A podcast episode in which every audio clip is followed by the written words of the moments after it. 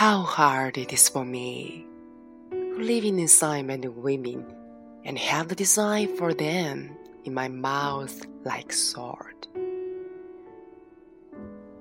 Yet you have taken me and acquired me. You have been such light to me that other women have been your shadows. You come near me with the nearness of sleep, and yet I'm not quiet. It is to be broken. It is to be torn open. It is now to be rage and come to rest in ever. I turn against you. I break from you. I turn to you.